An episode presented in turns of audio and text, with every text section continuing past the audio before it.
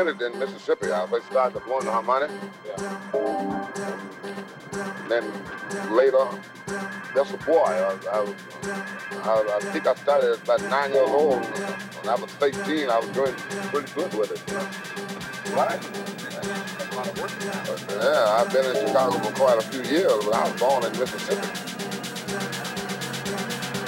Oh, we joined in space, so sing that. No wonder we got together. Right together.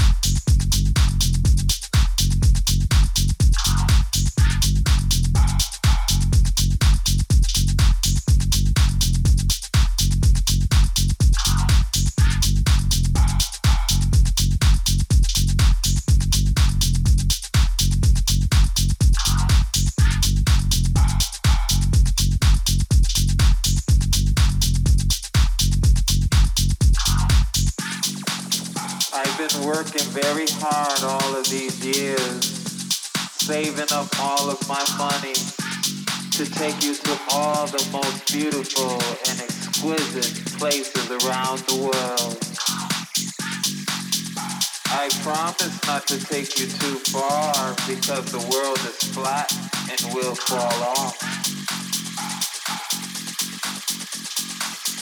Do you really think that I got issues?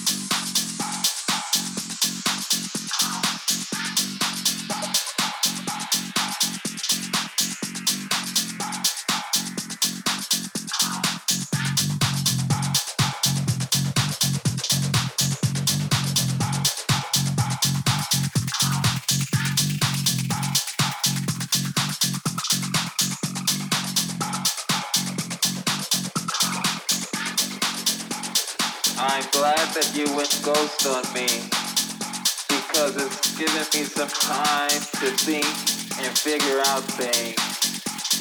And I finally started to realize that it's not me, it's you. And I don't want to waste my time and energy anymore, quite frankly.